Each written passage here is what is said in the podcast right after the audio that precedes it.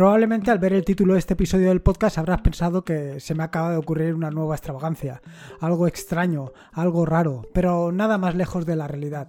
Tampoco se trata de que tenga morriña por esos viejos años en los que utilizaba el Lotus 123. Nada más lejos de la realidad, nada más lejos de volver a utilizar una hoja de cálculo desde un emulador de terminal, desde una consola.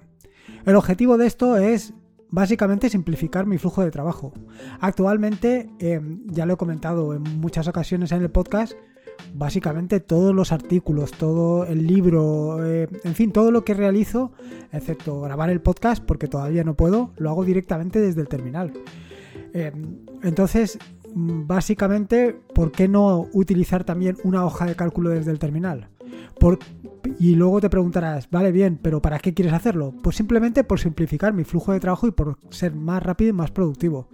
Al final, hoy en día no utilizo las hojas de cálculo como las utilizaba hace unos pocos años.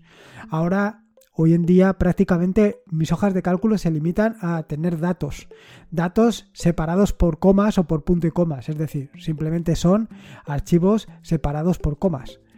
CSV. No hay nada más, no hay complejos cálculos matemáticos. Eso prácticamente no lo tengo. Quizá una suma o algún tipo de operación, pero poco más.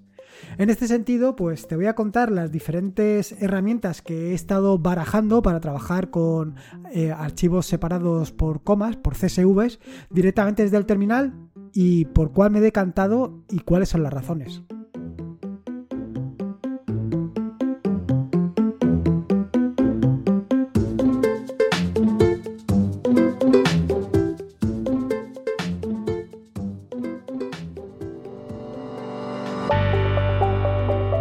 Si estás empezando o quieres empezar en New con Linux, 24H24L es un evento online donde podrás obtener información que te ayudará. Si quieres, visita nuestra web 24h24l.org, Twitter arroba 24h24l1 o canal de Telegram arroba evento 24h24l.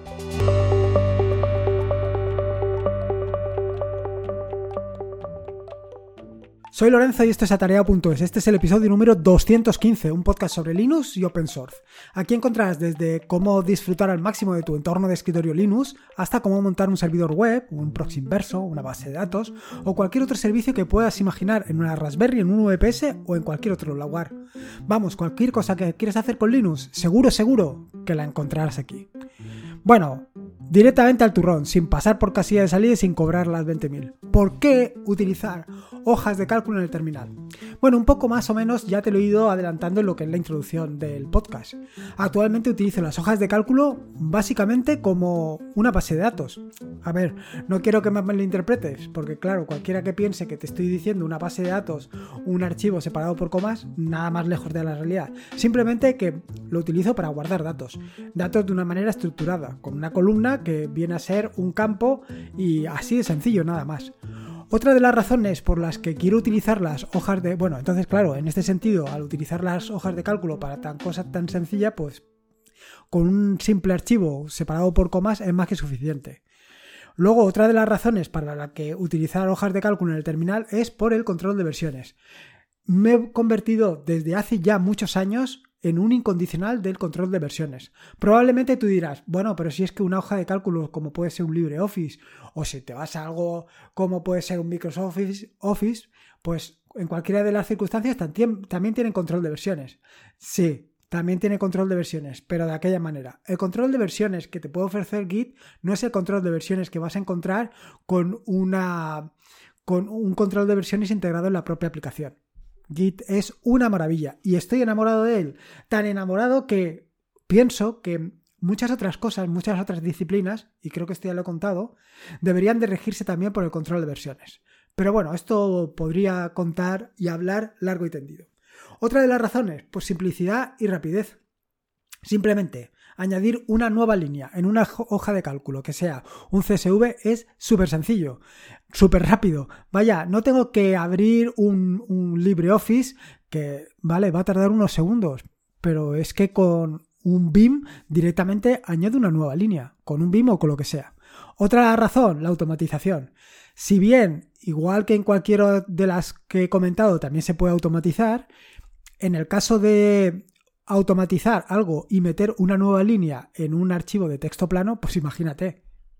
Es sencillísimo. No te tienes que calentar la cabeza para absolutamente nada. Es rápido, es inmediato. Con Bash mismo lo puedes hacer. Que en una hoja de Excel eh, también lo podrías hacer utilizando un módulo de Python. Sí, también lo podrías hacer, pero ya empiezas a complicar las cosas. Que también podrías leerlo directamente con una macro en Visual Basic para hacerlo desde Microsoft Office. También podrías hacer, o con una macro en LibreOffice. Lo he hecho. Eh, con Python también. Todas esas opciones están. Pero ¿por qué hacer cosas más complicadas cuando necesitas cosas muy, muy, muy sencillas? Yo no necesito nada más. Y luego, otra de las razones es que no dependes de tercero. No dependes de Microsoft Office, no dependes de LibreOffice, no dependes de un tercero que en un momento determinado decide cambiar su formato, el formato del archivo, y todo lo que tenías ya no lo puedes eh, seguir utilizando. O simplemente porque el fabricante, el desarrollador, decide abandonar la, la herramienta que está desarrollando. A ver, IBM en su momento decidió dejar de, dejar de desarrollar o dejar de mantener Lotus 1.2.3. ¿Y entonces qué haces? Bueno, si lo tienes en un archivo de plano, en un archivo CSV, no tienes ningún problema. Cualquier editor de texto, cualquier editor de texto del más sencillo, un nano, un BIM, cualquier cosa, vas a poder hacerlo. No necesitas nada más. Y por último, pues precisamente esto.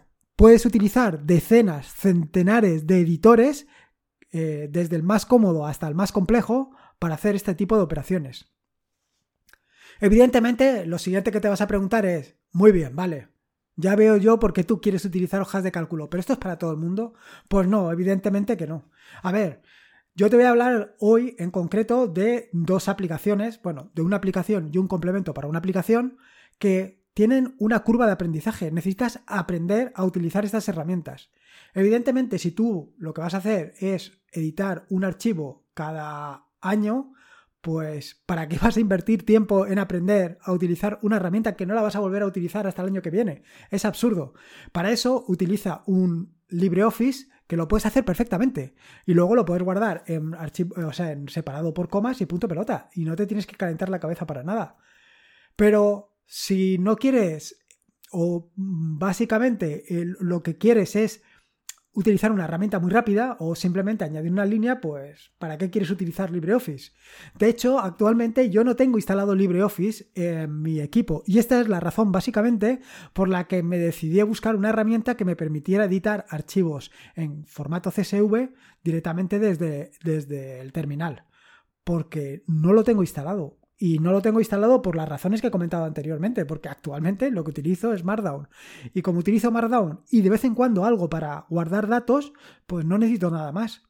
De hecho, combinar Markdown con combinar CSV, con combinar un archivo separado por comas, utilizando BIM es súper práctico, porque simplemente tienes que abrirte eh, los dos archivos en dos ventanas, una al lado de la otra, y puedes ir copiando cosas de un lado al otro rapidísimamente con lo cual lo tienes ahí todo un poco más o menos combinado. Esta es la razón por la que yo me he decantado básicamente por hacer esta herramienta, pero evidentemente, lo que te acabo de decir, no tienes por qué recurrir al terminal, no necesitas recurrir al terminal bajo ningún concepto, tienes herramientas más que suficientes en Linux para no necesitar utilizar el terminal. Utilízalo cuando lo necesites o cuando quieras o cuando... Vamos, esa es la magia de la libertad. Ahora, después de contarte todo este rollo, después de decirte que puedes utilizar o no puedes utilizar eh, una herramienta para editar archivos separados por comas directamente desde el terminal, ¿qué opciones? ¿Qué herramientas hay disponibles para trabajar con hojas de cálculo en el terminal? Y siempre refiriéndome a hojas de cálculo, estoy hablando con, por CSV. También, como te comentaré un poco más adelante, hay otras opciones, pero bueno, por ahora me remito solamente a los CSV. Bueno, pues yo hasta el momento lo que he probado ha sido cuatro. En concreto he probado SC, SCIM, Visidata y luego la que te adelantaba anteriormente, un complemento para BIM que me permite trabajar directamente con archivos separados por coma. Y la verdad es que funciona brutal. ¿Qué es SC? Bueno, pues esta es una herramienta que tiene su propio formato y esto es lo que eh, no me termina de convencer, que te permite trabajar con archivos separados por comas. Eh, te digo que utilizas su propio formato, aunque existe un script que te permite convertir del formato DSC al formato CSV. Pero claro, este no es el objetivo que yo busco. Yo busco algo, una herramienta muy sencilla, no que me tenga que estar calentando la cabeza. Y luego otro problema que tiene esta herramienta es que es un proyecto que está discontinuado. Y esto evidentemente es algo que pues que no me interesa. Estoy buscando una herramienta que esté al día, que sea que esté mantenida. No puedo mm, depender de algo que pues que es precisamente una de las razones que me ha hecho utilizar archivos separados por comas. La siguiente de las herramientas es un derivado de la anterior, que es SCIM. ¿Y en qué consiste SCIM? Pues básicamente, y como te puedes hacer una idea por, la, por el nombre de la aplicación, simplemente es SC pero orientado a BIM. Es decir, con todos los atajos de teclado, con todo el funcionamiento que tiene BIM, con su formato normal, su formato de edición, o sea, su, perdón, su modo normal, su modo de edición, todas esas cosas que hacen tan característico un editor como es BIM, pues llevado a una hoja de cálculo. La siguiente, y es ya las dos herramientas con las que me quedo, es Visidata. Visidata es una herramienta de código abierto y que te permite trabajar con conjuntos de datos, más que con hojas de cálculo, con conjuntos de datos. Dependiendo del origen de datos, pues te permite o exclusivamente visualizar, explorar y analizar los datos, o, dependiendo, como te digo, del formato, también editarlo y guardarlo. Y por último, la otra herramienta que casi me explota la cabeza cuando la vi es CSV BIM. Se trata de un complemento para BIM que te permite trabajar con, eh, con archivos CSV. Pero además te permite trabajar con archivos CSV de una manera brutal. Porque, o sea, yo es que cuando empecé a utilizarlo y vi que tenías, o sea, que tenías la posibilidad de cambiar, de intercambiar dos columnas entre sí. O sea, imagínate que tienes un listado de vehículos con su índice, con eh, la marca del vehículo y con el modelo del vehículo. Y que por lo que sea quieres tener, en vez de índice, marca y modelo, quieres tener índice, modelo y marca. Bueno, pues con simplemente utilizar Shift eh, H intercambias las columnas entre sí. Es así de sencillo.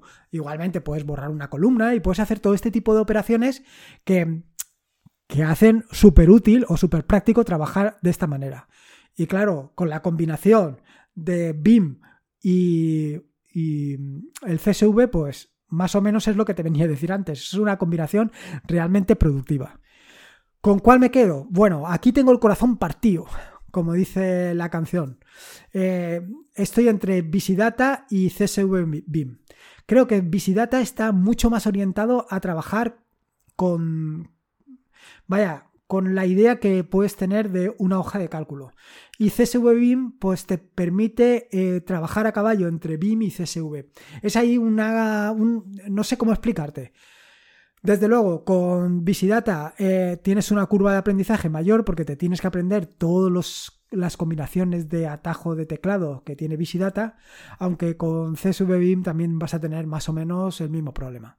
Te voy a contar un poco sobre Visidata y dejaré, si acaso, para otro podcast, pues las posibilidades de CSV BIM, si es que lo, ves interesante. Bueno, como te decía, Visidata eh, es una herramienta que deja, vaya, en ningún caso diría que es una herramienta intuitiva. Más que, vaya, básicamente es una, herramienta que tiene una curva de aprendizaje bastante potente.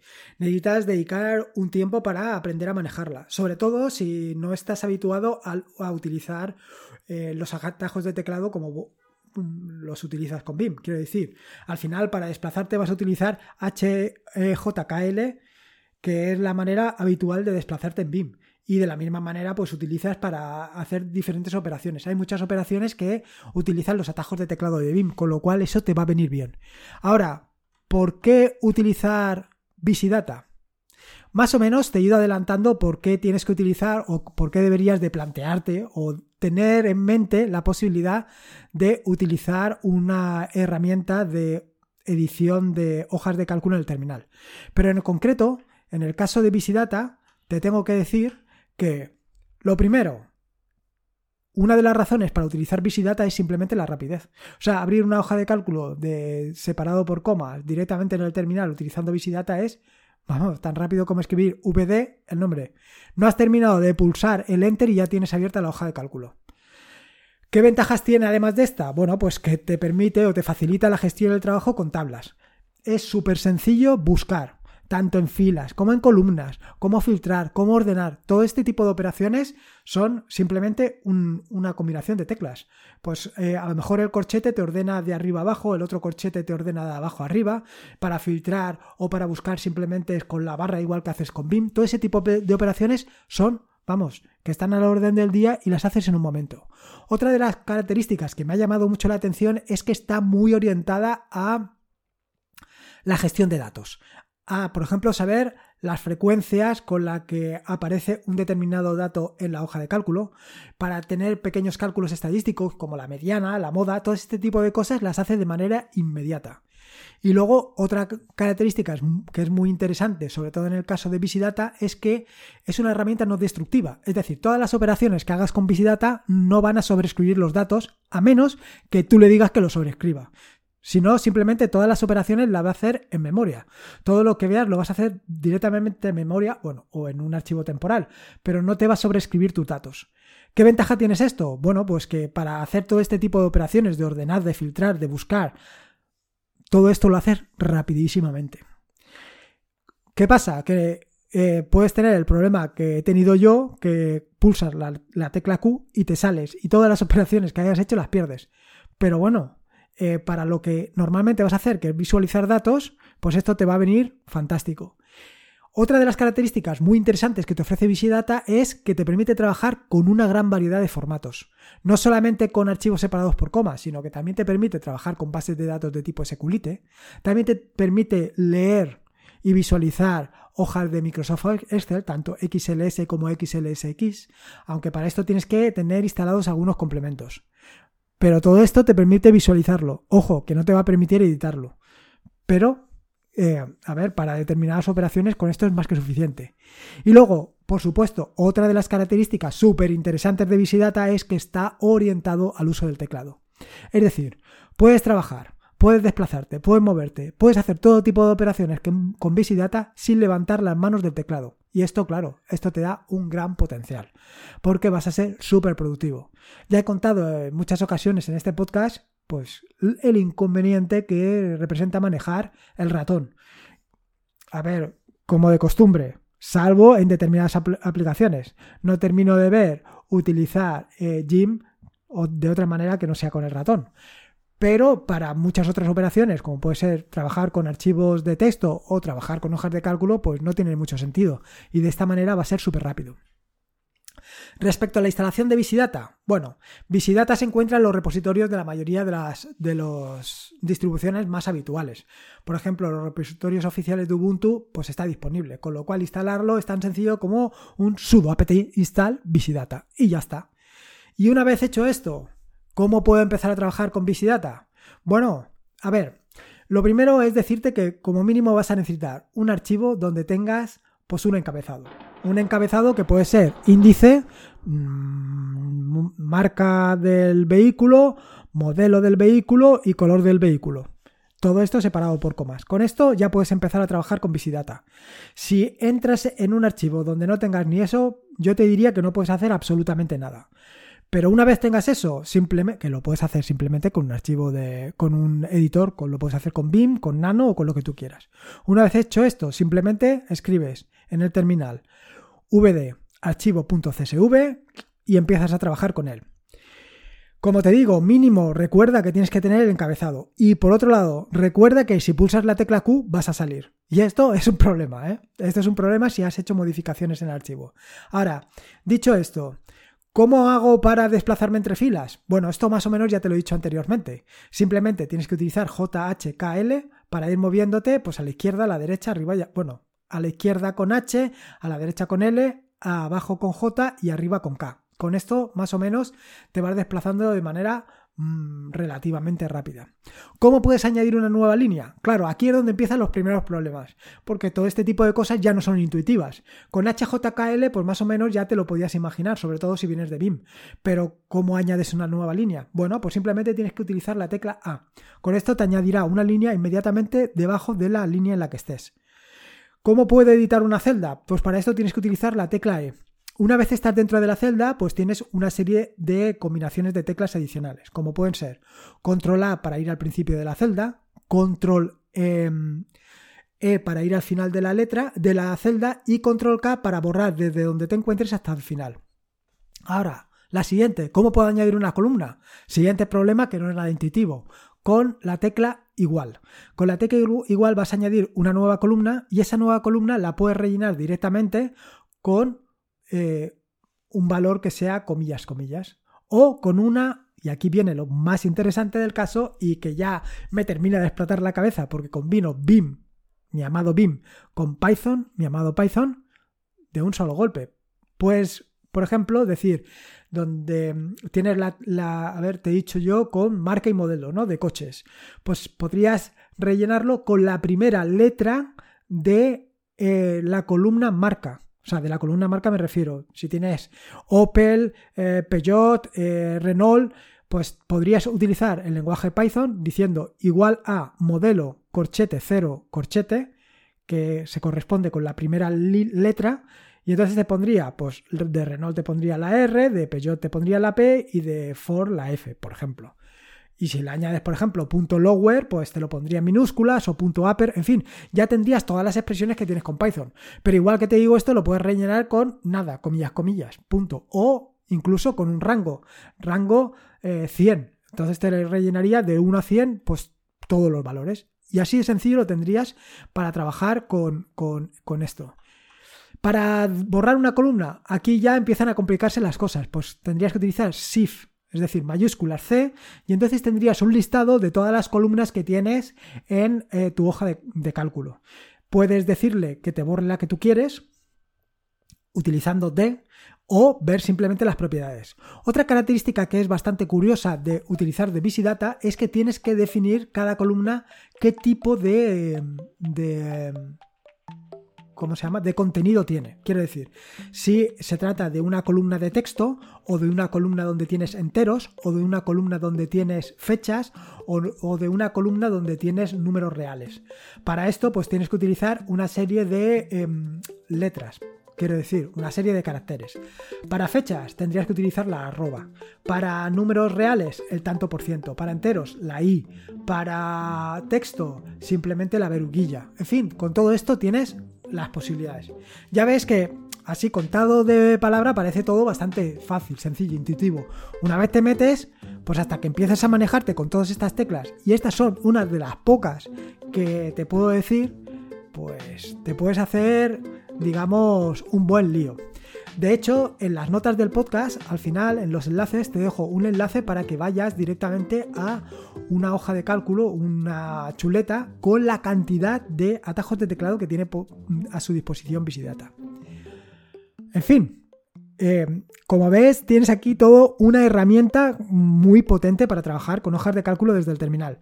Igualmente te recomiendo que le pegues un vistazo si utilizas BIM a BIM.csv, bueno, al revés, csv.bim, porque es muy interesante y sobre todo el potencial ese de poder eh, operar directamente con una hoja de cálculo desde BIM, a mí me, me, vaya, me explota la cabeza. En fin, así te lo digo de claro, hombre. Y poco más que contarte, creo que es muy interesante, muy interesante. Yo te recomendaría que les echaras un vistazo. Ya te digo que mm, la curva de aprendizaje es un poquito pronunciada, así que vas a tener que tener un poquito de paciencia. Pero igual que te digo esto, lo que te he comentado anteriormente, a ver, si lo vas a utilizar una vez al año, no te calientes la cabeza. Utiliza LibreOffice, que para eso está. O Microsoft Office o la herramienta que tú consideres, que para eso tú tienes la libertad.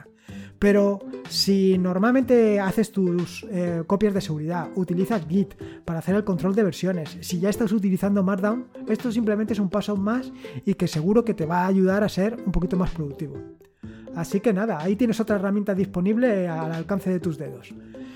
Espero que te haya gustado el nuevo episodio de hoy. Agradecería que me dejaras una valoración ya sea en iVoox o en Apple Podcast, pues para dar a conocer todo este tipo de herramientas y este proyecto que es atarea.es, que al final es tu proyecto, el proyecto de todos. Poco más que decirte, recordarte que este es un podcast de la red de podcast de sospechosos habituales, donde puedes encontrar fantásticos y maravillosos podcasts y que te puedes suscribir en fitpress.me barra sospechosos. Y como te digo siempre, recuerda que la vida son dos días y uno ya ha pasado. Así que disfruta como si no hubiera mañana y si puede ser con Linux y en este caso con la edición de hojas de cálculo desde el terminal, mejor que mejor. Un saludo y nos escuchamos el próximo jueves.